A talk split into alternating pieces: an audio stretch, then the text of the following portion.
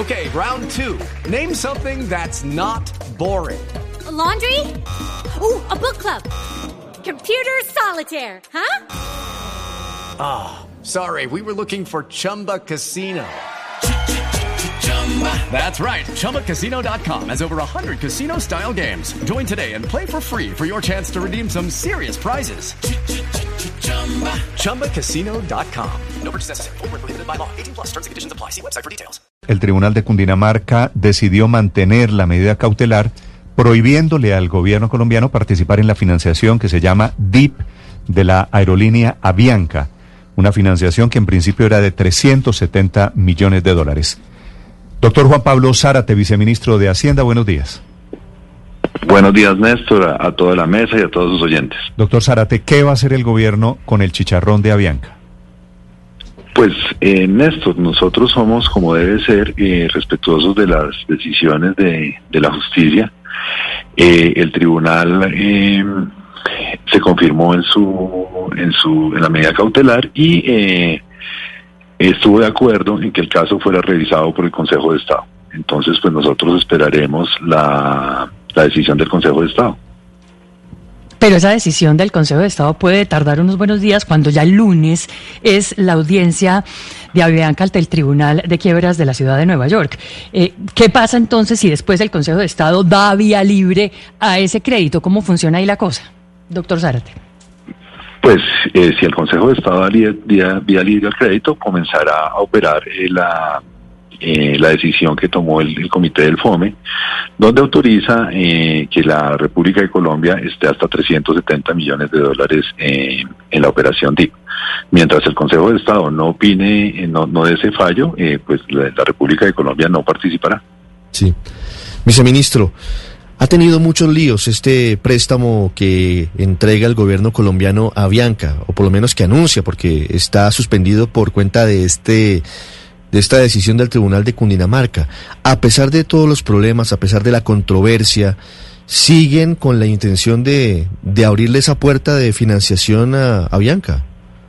Siempre y cuando la justicia colombiana, a través del Consejo de Estado, lo, lo permita, por supuesto, porque este no era un no era un capricho de, del Ministerio de Hacienda, sino estamos convencidos de que era la mejor decisión de política pública. Sí.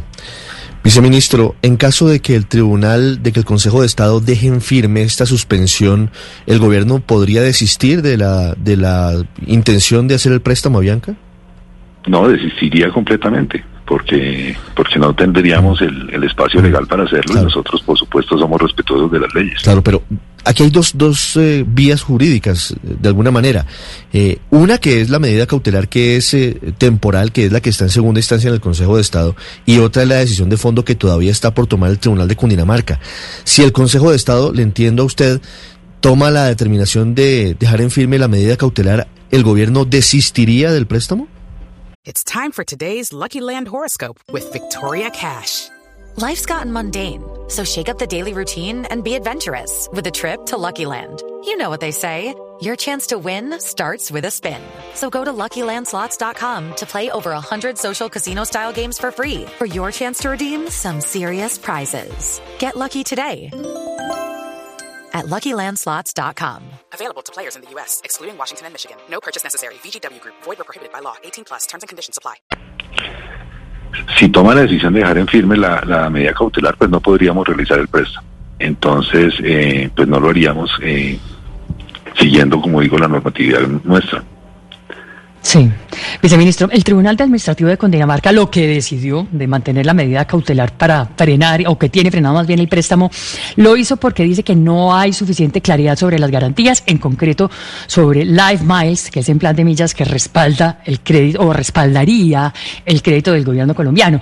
Pero este, estos tipos de respaldos se está usando en otros países. Delta y United también acaban de poner sus planes de millas como colateral de sus respectivos préstamos con el gobierno norteamericano. Esto parece ser una práctica común en la industria aeronáutica y si es así, ¿por qué entonces tantos peros por parte del tribunal? ¿Y qué cree usted se puede hacer eh, en ese sentido? No, nosotros hemos hecho una defensa de, de la de la operación, que por supuesto incluye las garantías y la, la, las probabilidades que tiene la empresa de salir y lo que manifiesta eh, el, la estructura de la operación al respecto. Las señas que dan quienes participan en la estructura de la operación al respecto. Eso debe ser valorado y fue valorado por el por el Tribunal Superior de Cundinamarca y pues ellos eh, tomaron la decisión con sus, con sus mejores eh, criterios, pero pues por supuesto nosotros eh, creemos que lo mejor para la economía colombiana es eh, participar en ese, en ese, en esa operación para que Avianca tenga alguna probabilidad de salir adelante importante. Y eso sería eh, una buena decisión de política pública dada la importancia estratégica de la empresa. Doctor Zárate, la propuesta de financiamiento de Avianca es por 2 mil millones de dólares. Eso es lo que se resolverá la próxima semana. Pero inicialmente se hablaba de que necesitaba una ayuda del Estado colombiano de mil millones de dólares. Después bajó la cifra a 370 millones de dólares y luego bajó a 240 millones de dólares porque ha conseguido, por otro lado, otros financiadores. ¿Qué tan en riesgo pondría eh, la operación, el futuro de Avianca, que el gobierno no le pueda hacer eventualmente este préstamo? Pues mire, lo que pasa es que esas son eh, finalmente decisiones de todo o nada. Si así falten 100 millones de dólares y el juez considera que por esos 100 millones de dólares no hay, no, no, no se hace la operación, pues no se hace la operación ni por un dólar. Entonces, pues claramente, ahí mientras eh, la compañía no consiga estos 240 millones de dólares, eh, pues hay un riesgo de que la compañía no pueda entrar al capítulo 11, sino al capítulo 7, que ya es el capítulo de liquidaciones.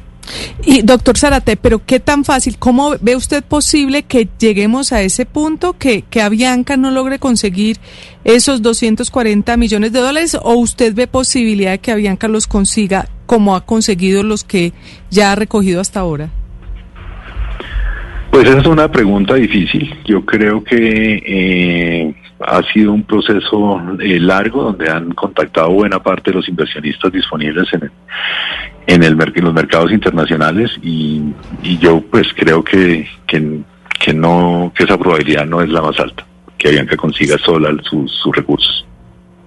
Que no es la probabilidad más alta, quiere decir usted que esos hasta o sea, es decir, Paola, todo esto lo que quiere, hasta, lo que quiere decir es que sin la plata del gobierno tambalea toda la financiación internacional. Así es. Así Pero Avianca dice que tiene plan B y que puede ir a, a pasarle la totuma a otros gobiernos o a otros fondos aeronáuticos latinoamericanos.